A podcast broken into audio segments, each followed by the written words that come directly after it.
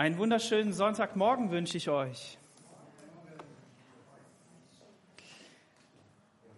Es ist wunderbar, dass du da bist, ob online oder hier. Es ist richtig gut, in der Gegenwart Gottes zu sein. Amen. Und ähm, für einen Prediger ist es, gibt es eigentlich nichts Besseres, als wenn er merkt, okay, der Heilige Geist, der möchte in eine Richtung gehen. Und da bin ich Jairo sehr dankbar, Vielen Dank für deine einleitenden Worte und ähm, dass du dem nachgegangen bist. Und ich möchte deinen Titel in den Untertitel einbauen. Die Kraft des Blutes Jesu, ruh dich aus und trink viel. Und genau darum geht's. Ich habe in den Ordner aktuelle Predigt ähm, habe ich zwei Bilder reingetan, wenn ihr die vielleicht anzeigen könnt. Das wäre cool. Unten, wo die, äh, wo die News sind, da gibt es auch einen Ordner aktuelle Predigten. Warum müssen wir viel trinken? Überleg mal. Damit das Blut gereinigt wird. Habt ihr den Ordner gefunden? Ja, genau. Zeig mal. Das ist, das ist das Blut. Ja, oder zumindest ein Teil davon. Und jetzt habe ich noch kein Blut unter dem Mikroskop gesehen, aber ich stelle mir so vor, so könnte, könnte das aussehen. Ja, so, so ist das schön, rote Blutkörperchen. Da ist natürlich noch viel, viel mehr drin im Blut. Ja, zeig mal das zweite Bild.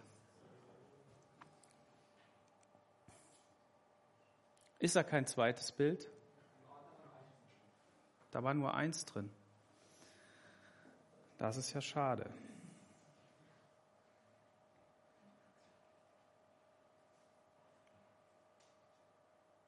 So, jetzt guck jetzt noch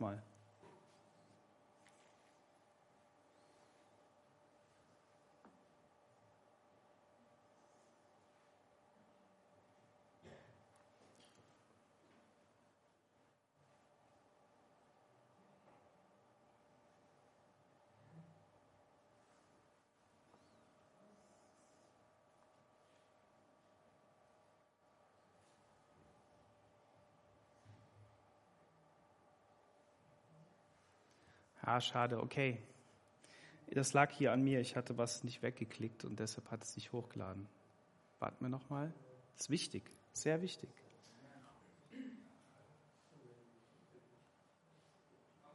Ja, genau, sehr gut.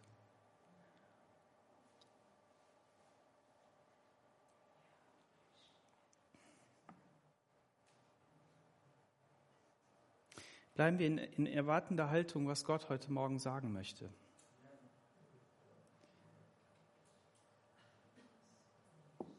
Jeder von euch ist aus einem bestimmten Grund hier heute Morgen. Es kann sein, dass du einfach jeden Sonntag kommst.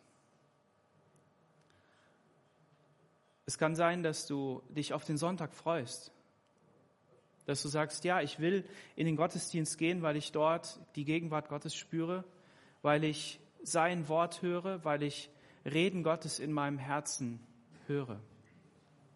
Es kann aber auch sein, dass du heute Morgen im Gottesdienst bist, weil du das erste Mal da bist. Und wenn wir, wie Jairo gesagt hat, im Lobpreis stehen und in dieser erwartenden Haltung sind, dass Gott etwas tut, dann ist das genau die Haltung, in der wir den ganzen Gottesdienst sein sollen. Die ganze Begegnung, die ganze Zeit, in der wir hier uns, äh, uns ähm, bewegen in diesem Raum, in dieser, an diesem Ort. Dass wir, dass wir merken, Jesus möchte uns sonntags morgens ganz besonders begegnen, in Gemeinschaft mit der Gemeinde. Und wie gut ist es, wenn wir merken, unser Alltag der zieht in die gleiche Richtung. Wir suchen Gott, wir suchen seine Gegenwart. Wir spüren, dass er etwas ähm, zu sagen hat, etwas in unserem Leben wirklich bewirken möchte. Aber wenn du Hunger und Durst nach Gott hast und ihn noch nicht kennst, er möchte dir heute Morgen begegnen. Amen. Und das ist die Haltung, in der wir unterwegs sein müssen. Und deshalb, wenn das Wort Gottes heute kommt, dann sei bereit dazu. Schlagen wir Hebräer Kapitel 9 auf.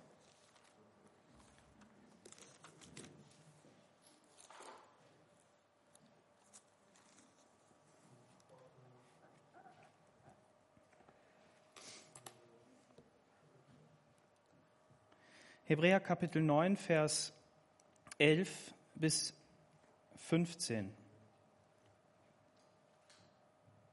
Christus aber ist als hoher Priester der zukünftigen Güter durch das größere und vollkommenere, nicht mit Händen gemachte Zelt gekommen, das nicht von dieser Schöpfung ist und nicht durch das Blut der Böcke und Kälber, sondern durch sein eigenes ein Blut ein für allemal in das Heiligtum eingegangen und hat eine ewige Erlösung erworben.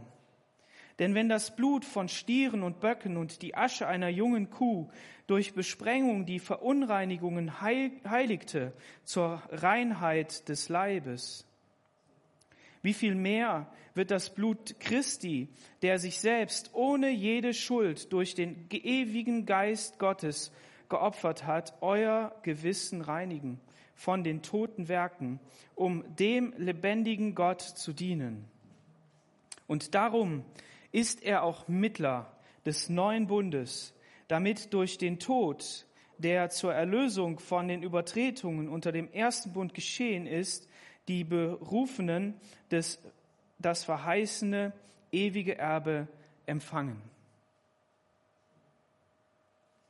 Ein Hammertext.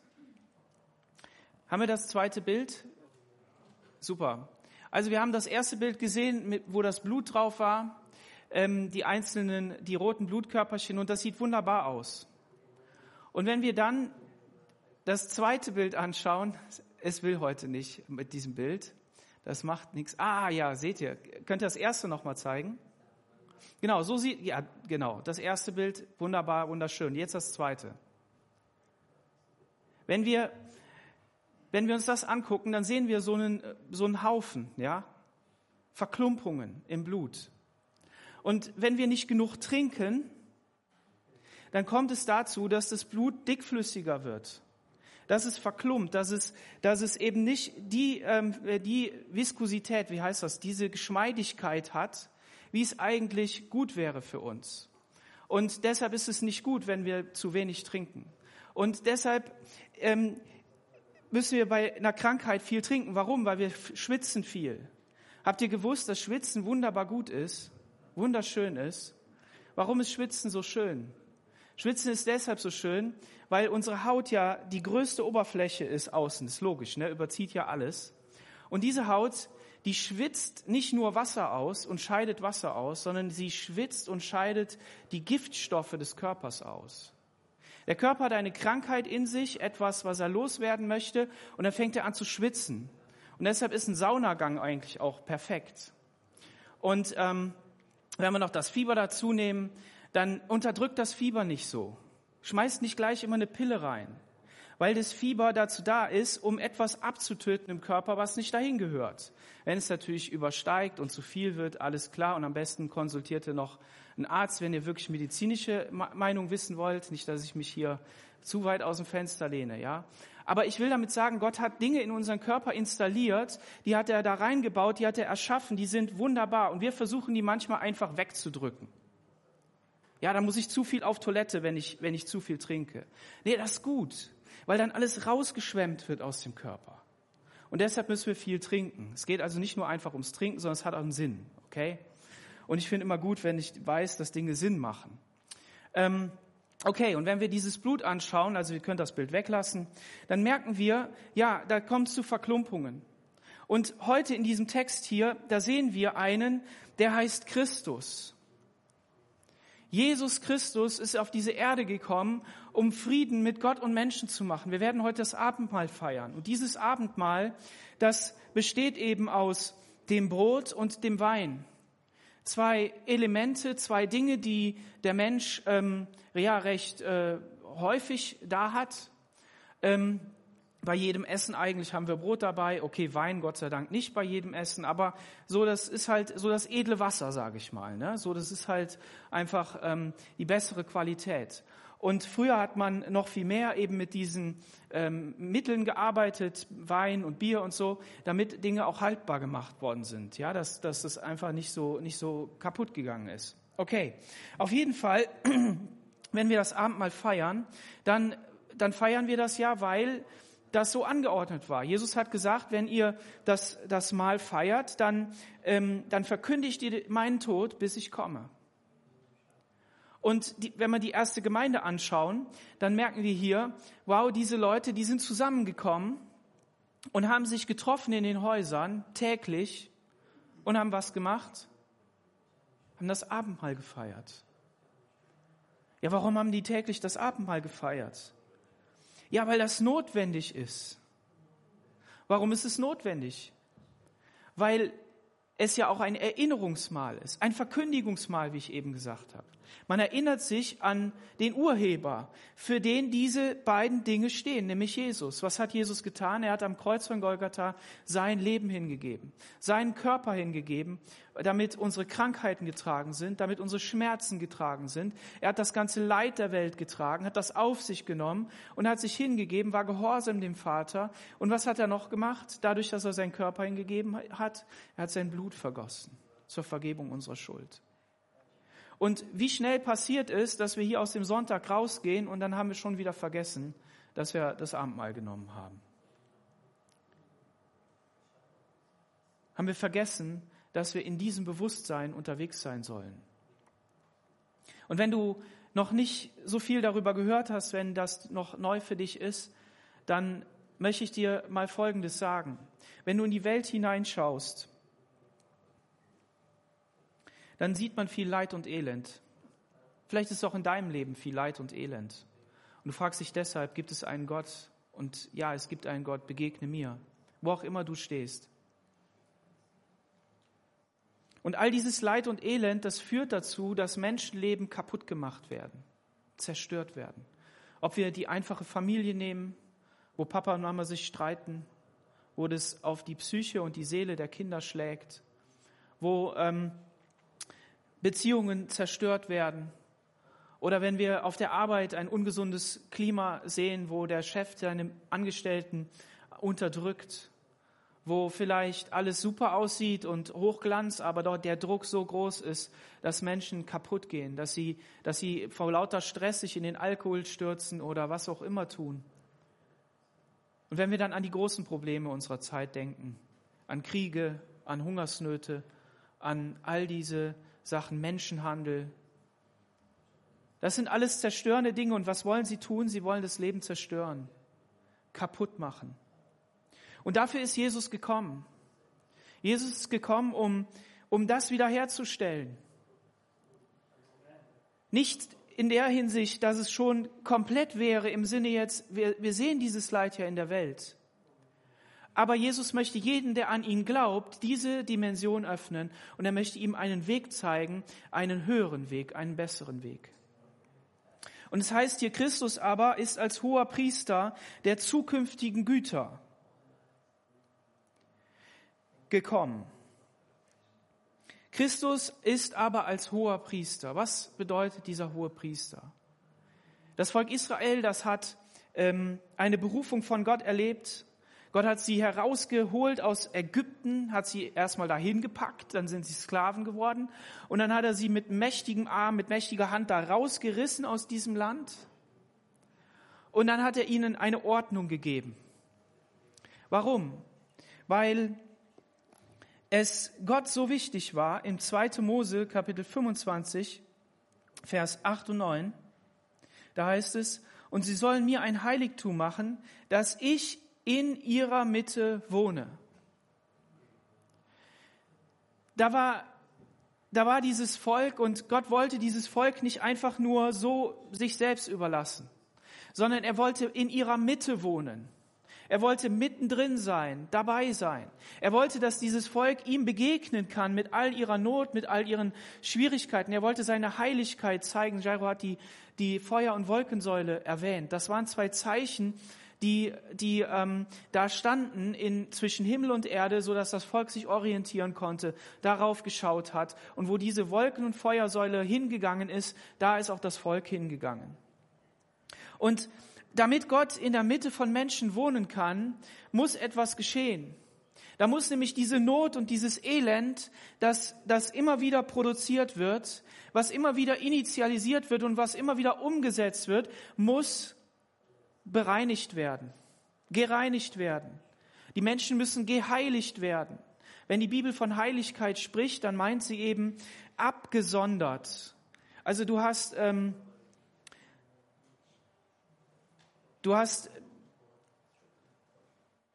irgendein Essen und du, du weißt, jemand kommt später. Dann nimmst du etwas von dem Essen weg und sagst, das gehört ihm, das gehört ihr. Du sonderst es ab. Wenn du deine, ähm, wenn du deine ähm, Kleider durchschaust, deine, deine Klamotten anschaust, dann hast du vielleicht Klamotten darunter, die sind für besondere Zwecke, für besondere Momente. Die sind abgesondert. Die benutzt du nur dafür.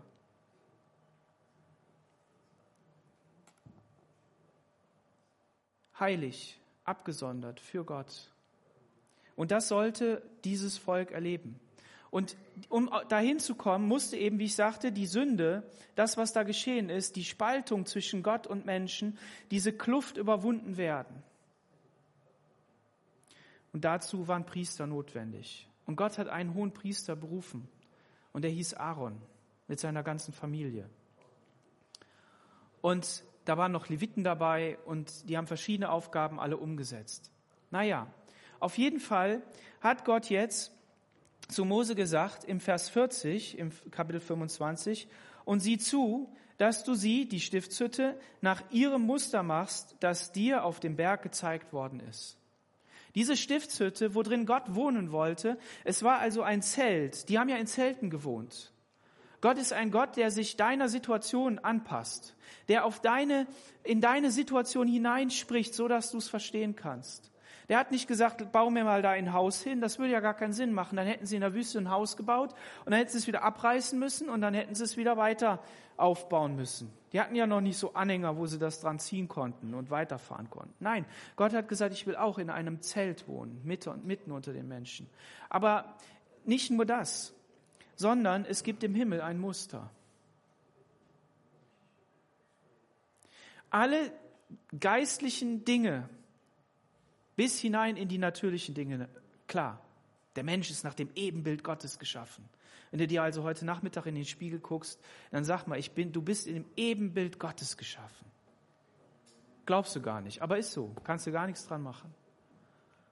Und die Stiftshütte, die gibt es schon im Himmel. Und diese Stiftshütte, das, das hat Gott den Menschen gegeben. Mose hat sich das angeschaut, hat sich die, die, ähm, äh, die Instrumente angeschaut, die Geräte angeschaut und hat dann das sich alles gemerkt und ist dann zu seinen Leuten gegangen und hat gesagt, komm, bau das mal so und mach mal hier das und mach mal da das. Und dann hatten die Menschen dieses Zelt. Und durch dieses Zelt war es jetzt möglich, Gott zu begegnen. Gott hat Gesetze gegeben und gesagt, haltet euch daran. Jetzt wissen wir ja, wie das so mit Regeln ist, ja. Heute Morgen ist mir ein ein, ein äh, etwas passiert. Ich habe so nach links geguckt beim Autofahren und die war grün, aber meine war nicht grün. Meine Ampel. Bin ich so drüber gefahren, über die Adenauer Allee. Und als ich mitten drauf war, habe ich gesagt, gut, jetzt fahren wir auch weiter. Ne? Wir brechen Regeln. Manchmal unbewusst, manchmal wollen wir es gar nicht, manchmal wollen wir es nicht und tun es doch und manchmal wollen wir sogar, obwohl wir wissen, dass es nicht gut ist. Und so, so, so ist das.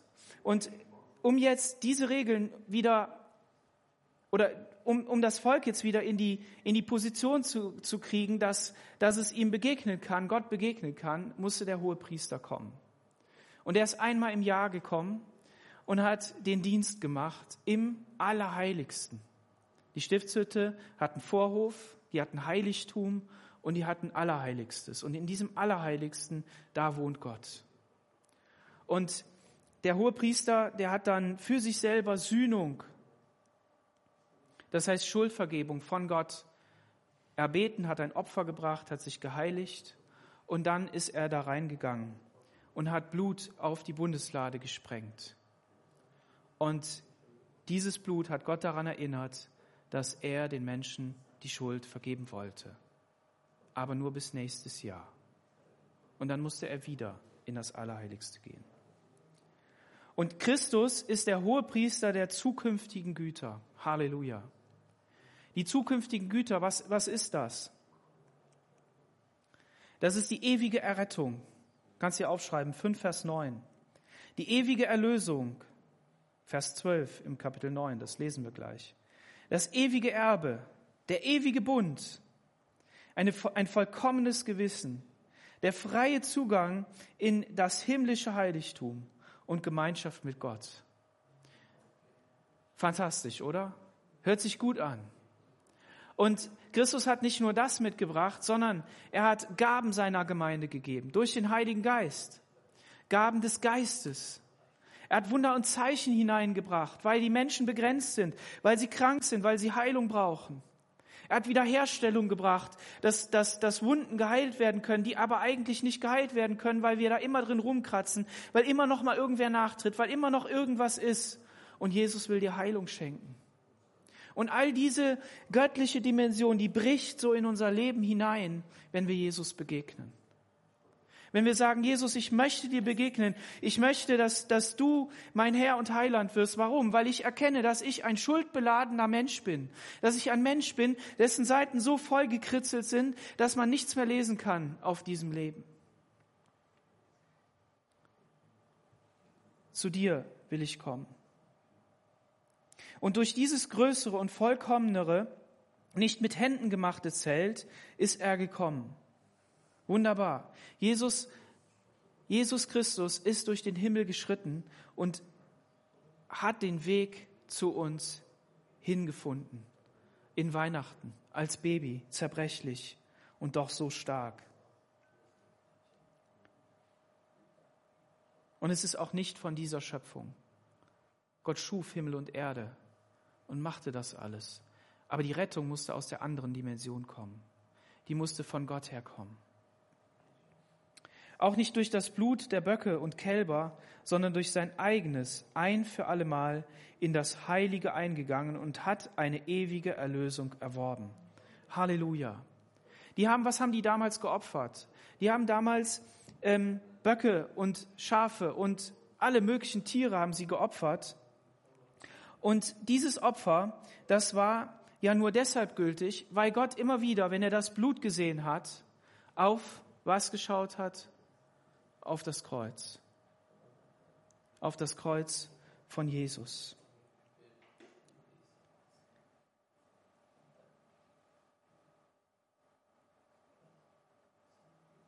In 3. Mose Kapitel 17, Vers 11, da steht, denn die Seele des Fleisches ist im Blut. Und ich habe es euch auf den Altar gelegt, dass es Sühnung tut für eure Seelen. Denn das Blut ist es, das Sühnung tut durch die Seele. Gott ist kein, ist kein, ähm, boah, mir fällt das Wort nicht ein. Gott, der sich daran erfreut, dass Blut fließt, einfach nur so. Er liebt nicht den Blutrausch. Er liebt es nicht, wenn Menschen sterben. Er sagt sogar, er will nicht, dass einer verloren geht, dass sich einer stirbt und ewig nicht bei ihm ist. Wenn wir Menschen anschauen, die andere umbringen, wir haben das ja jetzt die Tage gelesen, gehört, gesehen, furchtbar. Menschen, die unter Druck sind, Menschen, die Dinge verheimlichen, die, die, die Tätigkeiten nachgehen, die, die nicht gut sind, die mehr als nicht gut sind, die böse sind die daraus Profit ähm, äh, schlagen. Und dann werden sie kontrolliert. Da kommen freundliche Polizisten hin, die wollen einfach nur eine Kontrolle machen, wollen einfach nur sagen, hey, zeig mal deine Papiere, komm, wir müssen das mal überprüfen, die gar nichts Böses im Herzen haben. Und aus dieser, aus dieser, aus der Tiefe der, der Seele, aus der Tiefe des Herzens kommt das Böse heraus und, und das Einzige, was denen einfällt, ist, die um, um über den Haufen zu schießen. Leben zu nehmen, um das zu schützen, was sowieso schon böse ist. Und die Bibel sagt, der, der, der Sünde sollt, also die, die, der Lohn der Sünde ist der Tod.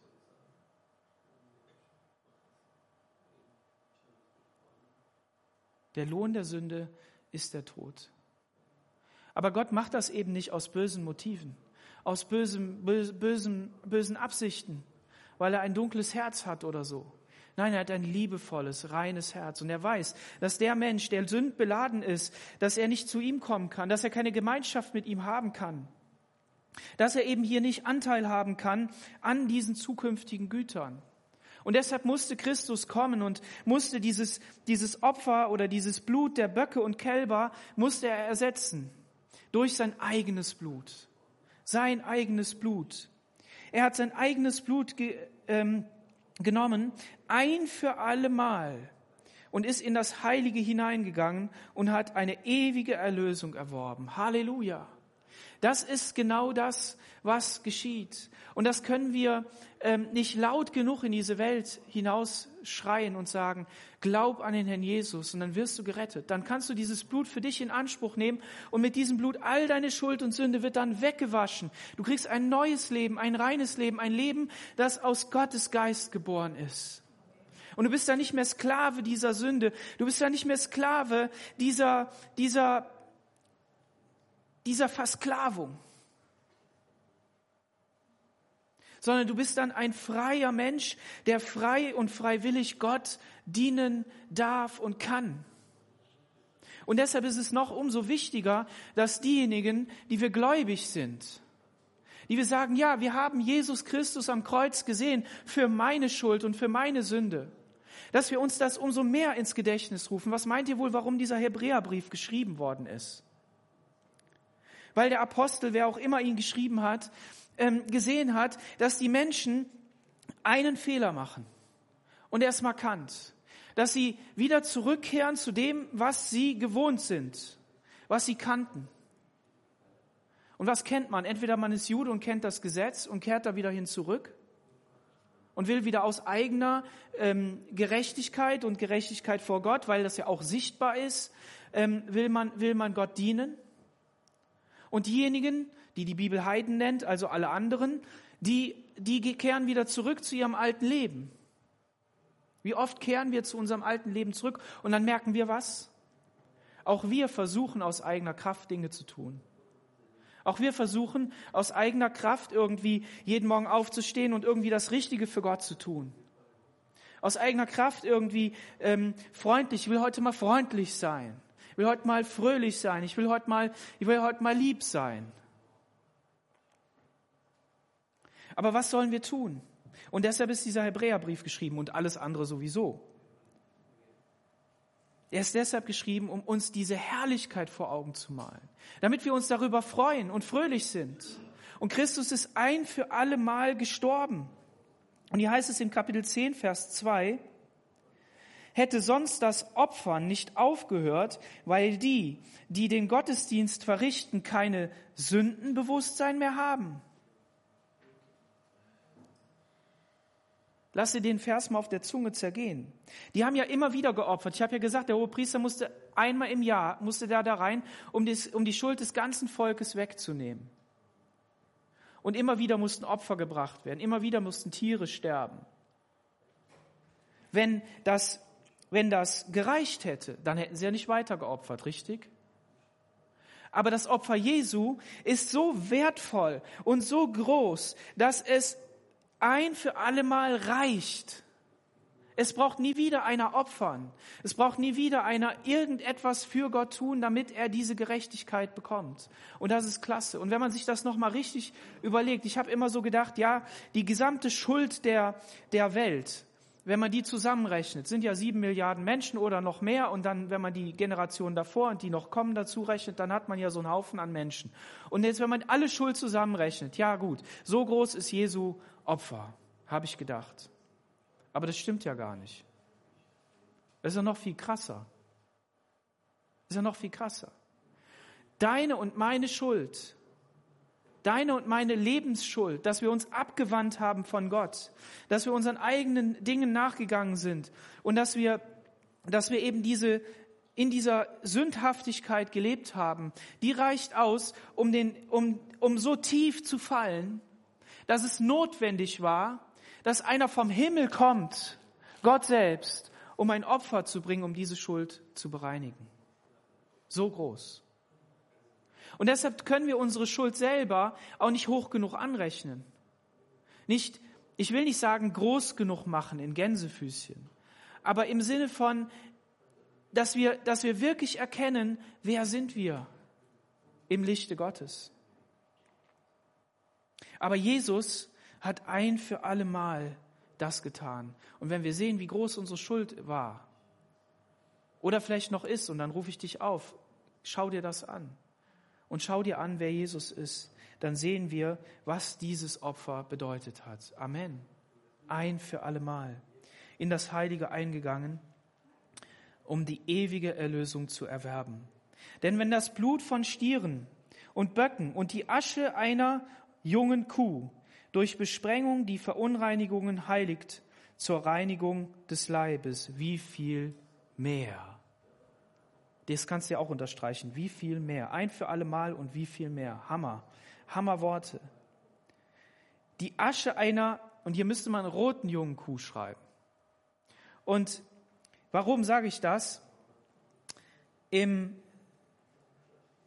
4. Mose, Kapitel 19, das kannst du heute Nachmittag mal lesen, da wird beschrieben, wie, was es bedeutet hat. Die mussten eine rote junge Kuh nehmen, die noch nie belastet war, die noch nie irgendwas gemacht hat, die keine Fehler hatte. Und die haben sie Gott geweiht und dann haben sie die geschlachtet. Und der Priester, der sie geschlachtet hat, der war dann unrein. Dann musste ein neuer Priester kommen. Naja, das stimmt nicht. Der hat die, der hat die äh, verbrannt. So, die, der hat die geschlachtet, hat das Blut genommen, hat dieses Blut an die Stiftshütte gesprengt damit Gott wieder sieht, hier ist Blut geflossen, hier, ist, hier darf Vergebung fließen, hier darf, hier darf ich wieder ähm, die Schuld vergeben und kann zu meinem Volk kommen. Und dann haben sie diese, diese Kuh genommen, haben die verbrannt, komplett, mit allem, sogar mit dem Mist, den sie macht. Komplett verbrannt, ein komplettes Opfer und haben das dann in heiliges Wasser getan, in reines Wasser. Und dieses, diese, dieses Wasser mit dem Brand, mit diesem Opfer, der roten jungen Kuh. Wenn du also jetzt auf einer Wiese eine rote junge Kuh siehst, dann kannst du mal daran denken. So. Und jeder, der einen Toten berührt hat, der in, in Kontakt gekommen ist mit, mit einem Toten, der wurde gereinigt mit diesem Wasser. Und deshalb Wasser. Erinnern wir uns an Jesus. Was hat er gesagt? Ich bin das lebendige Wasser. Wer von mir trinkt, wird nicht mehr dürsten. Was hat er zu seinen Jüngern gesagt? Er hat gesagt, Petrus, ich muss dich nicht komplett waschen, sondern du bist rein um des Wortes willen, das ich zu dir gesprochen habe, dass ich zu euch verkündigt habe, dass ich euch gegeben habe. Ich selbst bin dieses Wasser. Trink von meinem Wasser. Lass dich durchfluten von meinem Wasser, denn ich bin nicht nur das Wasser, ich bin das Wort. Ich bin der Weg, ich bin Christus. Ich bin der hohe Priester, der dir jetzt dient.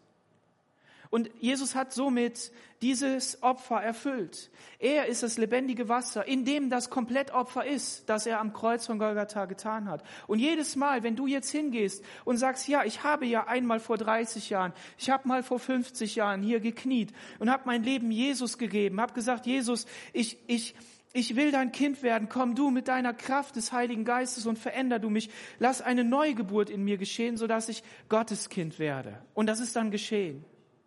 Du hast dich taufen lassen und hast um Erfüllung mit dem Heiligen Geist gebetet und, und der Geist Gottes ist gekommen auf die eine oder andere Art und Weise und du, du bist ein Kind Gottes ge geworden. Und dann, dann kommen immer wieder Dinge in deinem Leben, die, die dir nicht gefallen. Du bist ja noch nicht perfekt. Du bist noch nicht weit fortgeschritten in dem Prozess, wirklich so zu werden wie Christus. In der sogenannten Heiligung. Manches hat sich verändert und die Leute haben gesagt, boah, da reiben wir uns doch die Augen. Wie hat der sich denn verändert? Wie hat die sich verändert? Der ist ja nicht mehr so oder so. Aber du hast dann gemerkt, boah, da, da ist irgendwie jetzt wieder was in meinem Leben. Was machen wir denn? Wenn ich so duschen gehe, dann, ähm, dann kommen mir manchmal so die Gedanken, dass ich sage, es wäre so cool, wenn wir morgens geistlich so eine Dusche anmachen könnten und uns da einfach drunter stellen. Und Schrott egal, was da am Körper ist. Völlig wurscht. Also es gibt ja Leute, auch in unserer Gemeinde, die haben es geschafft, mit einem Anzug und einem weißen Hemd ein Auto zu reparieren, ohne sich dreckig zu machen. Das gibt's. Ist sehr selten. Ist sehr selten. Sind schon, ihr müsst mit der älteren Generation reden, die, die wissen noch Sachen. Aber normalerweise ziehe ich mir ja so, ein, so, eine alte Klamotte an, ne, welche Ölwechsel machen will, ne? Und dann, ähm, oder wenn ich streiche, ich habe gestern gestrichen, ne, dann habe ich mir was anderes angezogen, damit ich dreckig werden kann. Warum? Wenn ich meinen Ofen sauber mache und da die Tür offen ist und ich dann da so reingreife, dann versuche ich immer möglichst nicht an den Ofen dran zu kommen, weil das ist ja schwarz. Ne? Habt ihr schon mal Sachen gemacht, wo ihr genau wisst, eigentlich müsste ich mich jetzt umziehen, eigentlich müsste ich mir Handschuhe anziehen, ich müsste mir irgendwie den Pullover mindestens, weil es ein guter Pullover ist, müsste ich ausziehen. Und erst versucht, das so zu machen, ist doch doof, oder? Das geht einfach nicht. Und dann kommst du dann doch dran. Ah, hätte ich das mal ausgezogen. Und so ist das geistlich auch. Ich habe dann so gedacht, ja, es müsste so eine Dusche geben. Die gibt es. Die gibt es. Ja, das hört sich so gut an. Ihr seid rein um des Wortes willen, das ich zu euch gesprochen habe. Rein gemacht im Wasserbad des Wortes. Hallo, duschen. Wer badet morgens immer? Niemand. Und die Franzosen haben dann auch noch Puder erfunden, haben gedacht, das mit dem Baden wäre nicht so cool. Ja, weil die die Suppe stehen gelassen haben, da haben sich Keime gebildet. War auch nicht so cool. Jesus möchte, dass du jeden Morgen duschen gehst. Dass du jeden Abend duschen gehst. Dass du sagst, Jesus, was für ein Wort hast du für mich, dass ich rein werde? Nicht, weil du sagst, ja, ich muss unbedingt sündigen und ja, ist so klasse, weil ich muss noch mehr dafür sorgen, dass Jesu Blut noch kostbarer wird. Nee, nee, das wollen wir nicht. Das wollen wir nicht. Sondern wir wollen, wie ich das hier gesagt habe, ein reines Gewissen haben, ein vollkommenes Gewissen. Wie oft klagt unser Gewissen uns an? Und dafür ist diese Stelle da, das Gewissen zu reinigen. Wie viel mehr, Vers 14, wird das Blut Christi, der sich selbst ohne jede Schuld durch den ewigen Geist Gottes geopfert hat, eure Gewissen reinigen von den toten Werken, um dem lebendigen Gott zu dienen. Halleluja. Alles, was ihr nicht aus Glauben tut, ist Sünde, heißt es an einer anderen Stelle. Und genau das ist das hier. Wenn wir als Christen versuchen, Werke zu tun für Gott, egal was, aber wir tun sie nicht aus der lebendigen Beziehung zu Gott, aus, der, aus dem Erfülltsein mit dem Heiligen Geist, aus der Motivation heraus, ja Gott, was willst du heute, dass ich tue? Erfüll du mich mit deinem Heiligen Geist. Lass dein Wort zu mir reden. Und wenn wir das nicht erfahren, dann, dann tun wir tote Werke, dann strengen wir uns nur so an für Gott. Und dann ist es nichts anderes als ein belastetes Gewissen. Aber wenn wir uns in Erinnerung rufen, und deshalb schreibt er das ja hier auf, die haben das ja erfahren, diese Reinheit des Gewissens. Wie gut ist das, wenn du mal jemanden ähm, angelogen hast? Hast die Unwahrheit gesagt, weil es echt ungünstig war und es ist wirklich blöd. Aber du weißt, es ist so, so nicht, ist nicht nur so eine Notlüge, als wenn die besser wäre, ne? aber so gewissenstechnisch ist die ja nicht ganz so schlimm da. Ne? Die wird schlimmer, je besser das Gewissen ist, aber egal. Und du merkst, boah, ich muss mit dem reden. Ich muss mit dem reden. Und du willst aber nicht, weil da ist dieser, dieser Widerstand. Und dann irgendwann nach einem Prozess gehst du hin und rufst an und sagst, komm, wir müssen uns treffen, muss mit dir reden. Und, und auf einmal merkst du, wie dieses Wasser der Wahrheit, ja, das, so, das du so angestaut hast durch diesen Knoten, da so durchbricht und dann sagst du das und auf einmal merkst du, boah, Erleichterung alles gut. Und derjenige strahlt dich auch noch an und sagt, ja, ist kein Problem, ich habe dir vergeben. Weil ich weiß, wer mir vergeben hat. Das ist Hammer.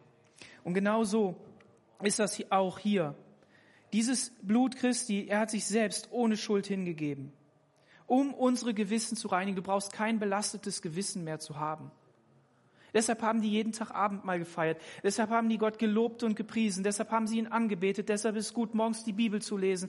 Deshalb ist es gut, morgens zu beten und, und es nicht einfach dem Zufall zu überlassen, sondern das zu tun und es voller Glaubensmut zu tun und Gott so lange zu loben und zu preisen, bis man diese Freude im Herzen spürt. Bis es durchbricht. Und ja, es ist nicht nur unser Wiederholen von Versen, es ist nicht nur unser Gebet, sondern der Geist Gottes möchte sich Platz machen in deinem Leben. Er möchte sich Raum machen. Aber du bist ein Gotteskind. Du bist versetzt in einen neuen Stand, den der Gotteskinder. Und du rutschst nicht wieder im Karussell nach unten. Es ist nicht jedes Mal, dass du wieder zum Kreuz gehen musst, so wie du einmal zum Kreuz gegangen bist, sondern du darfst einfach dich im Wasserbad des Wortes reinigen und heiligen verändert werden, erneuert die Gesinnung eures, eures Denkens, heißt im Römer 12, dass ihr erneuert werdet mit dem, was Gott für euch hat und dass wir in dieser Dimension leben. Und die Botschaft von heute ist einfach, lebe in der Dimension von Jesus. Sieh die Kraft des Blutes Jesu an. Er ist einmal für dich gestorben. Du darfst es in Anspruch nehmen. Du darfst gereinigt und geheiligt werden. Und du darfst in dieser, in diesem gereinigten und geheiligten Gewissen leben. Halleluja. Befreit von jeder Schuld und Sünde. Ein fröhliches Gotteskind.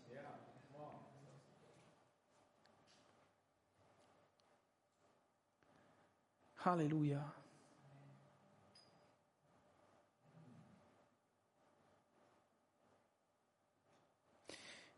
Erste Petrus 1, Vers 19, da steht sogar, sondern mit dem kostbaren Blut Christi als eines Lammes ohne Flecken und ohne Fehl, der zwar zuvor erkannt ist vor Grundlegung der Welt, aber offenbar worden ist, offenbart worden ist am Ende der Zeiten um euretwillen. Dieses Opfer von Jesus das war schon vorher auserwählt. Ganz, ganz früh, irgendwann, ganz früh. Das heißt, alles, was geschieht, geschieht in dem vollen Bewusstsein Gottes. Er ist souverän, er hat alles in der Hand, er steuert alles, auch wenn wir nicht alles verstehen und manche Fragezeichen haben, auch in der Bibel. Aber wir dürfen eins wissen, er hat Jesus gegeben weil er wusste, ich werde Lämmer und Böcke, sie werden Lämmer und Böcke opfern und ich werde ihnen vergeben. Halleluja. Weil ich eines Tages sehe, wie mein Sohn am Kreuz stirbt und dann ist alle Schuld und Sünde gesühnt. Und was noch viel cooler ist, sogar der Himmel wird gereinigt. Ja, wie der Himmel wird gereinigt. Ja, der Satan, der ist doch da bei Gott, wo auch immer er da ist. War noch nicht im Himmel. Aber ihm ist die Macht genommen worden. Er ist gebrochen worden. Er ist, er ist besiegt worden. Halleluja. Und das ist so, so genial. Die Bibel deutet die Dinge ja nur an und wir wissen wenig über diese Sachen, wollen uns auch nicht zu sehr den Kopf zerbrechen. Aber ich will uns einfach dafür begeistern, dass die Dimension, in der Gott lebt, viel größer ist als unsere. Und dass es noch viel mehr bedeutet. Und deshalb sei ermutigt da drin. Römer 3, Vers 25. Gott, den Gott darstellt, gestellt hat als ein Sühnemittel durch den Glauben an sein Blut zur Erweisung seiner Gerechtigkeit wegen des hingelassenen ähm, der vorhergeschehenen Sünden. Gott hat Jesus als Sühnemittel gegeben. Halleluja. Und das ist wunderbar. Und wisst ihr eins? Offenbarung 5, Vers 9. Da sind welche, die werden ein neues Lied singen am Ende der Zeit. Und die werden singen, du bist würdig, das Buch zu nehmen und seine Siegel zu öffnen. Denn du bist geschlachtet worden und hast für Gott erkauft durch dein Blut aus jedem Stamm und jeder Sprache und jedem Volk und jeder Nation. Halleluja. Und wenn du also jetzt gleich beim Abendmahl hinzutrittst hier nach vorne das Abendmahl holst, nimmst, auf deinen Platz gehst, aber letztendlich hinzutrittst in die Gegenwart Gottes, in das Heilige, in das Allerheiligste, dann kannst du im Kapitel 10 vom Hebräerbrief den Vers dir zu Herzen nehmen, der sagt, so lasst uns hinzutreten mit wahrhaftigem Herzen, in voller Gewissheit des Glaubens, die Herzen besprengt und so gereinigt vom bösen Gewissen und den Leib gewaschen mit reinem Wasser. Halleluja. Halleluja. Amen. So müssen wir unterwegs sein. So müssen wir unterwegs sein. Wir müssen vielmehr das Blut Jesu für uns in Anspruch nehmen in unserem Denken und uns reinigen lassen durch das Wasser des Wortes. Das müssen wir tun. Das ist einfach so. Halleluja. Und das ist klasse. Gott möchte, dass wir ohne Fehl und ohne Flecken vor ihm sind. Und das ist wunderbar. Bist du dabei? Möchtest du dich ausruhen, von dem Stress gerecht zu sein? Möchtest du dich ausruhen von der Krankheit der Sünde? Möchtest du dich ausruhen von der Ohnmacht des im Bett liegens und nicht hochkommst? Der geistlichen Depression, was für ein schlechter Mensch du doch bist, möchtest du dich ausruhen von dem Arbeiten für Gott, von dem, von dem Anstrengen in seine Gegenwart zu kommen. Dann lade ich dich ein, trink viel von dem Wasser des Lebens. Lass das Blut Christi für dich das sein, wozu er es gesandt hat, zur Rettung und Erlösung. Und bitte ihn, dass er dich erfüllt mit Heiligen Geist. Wir brauchen an diesem Punkt nicht stehen zu bleiben, sondern wir wollen weitergehen. Wir wollen die Dimension Gottes erkennen. Und liebes Lobpreisteam, ihr könnt gerne nach vorne kommen, wenn ihr möchtet. Die Dimension Gottes erkennen. Wir können, wir können hinzutreten und sagen, Jesus, erfüll du dich mit, mich mit, mein, mit deinem Heiligen Geist, so dass ich, dass ich aus deiner Kraft heraus lebe dass ich aus deiner Kraft heraus meinen Alltag gestalte, dass ich aus deiner Kraft heraus auch da durchhalte, wo Wüstenzeit ist, wo Gott nicht so nah da ist, wo er irgendwie nicht redet, wo Dinge schwer sind, wo, wo sie anstrengend sind. Aber dass ich weiß, Jesus, ich komme zu dir und ich will, dass du mich veränderst. Halleluja. Und das ist dein hoher Priester. Das ist dein Jesus, der dich liebt Amen. Herr Jesus, wir danken dir für diesen Morgen. Wir danken dir, Herr, dass du für uns der hohe Priester geworden bist, der beim Vater für uns die Sühnung gebracht hat. Herr, du, du hast das Sündenproblem gelöst.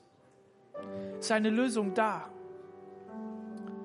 Und du willst, dass jeder Mensch erfüllt wird mit deiner Kraft, mit der Kraft des Heiligen Geistes. Du möchtest, dass wir ein reines Leben vor dir leben. Und das wollen wir auch. Und zuerst, weil wir dich anerkannt haben, weil wir es für uns in Anspruch genommen haben. Und dann kommt dieses Wasser des Lebens und reinigt uns. Halleluja und verändert unser Leben, sodass wir, sodass wir die Attribute Gottes in uns tragen und zum Segen sind für diese Welt. Damit wir nicht bei uns stehen bleiben, sondern dass wir hinausgehen und sagen, du kannst auch errettet werden. Du kannst auch ein lebendiges Leben leben in der Gegenwart Gottes. Herr Jesus, lass uns trinken von deinem Wasser. Gib dein lebendiges Wasser und segne jeden Einzelnen heute Morgen. Amen.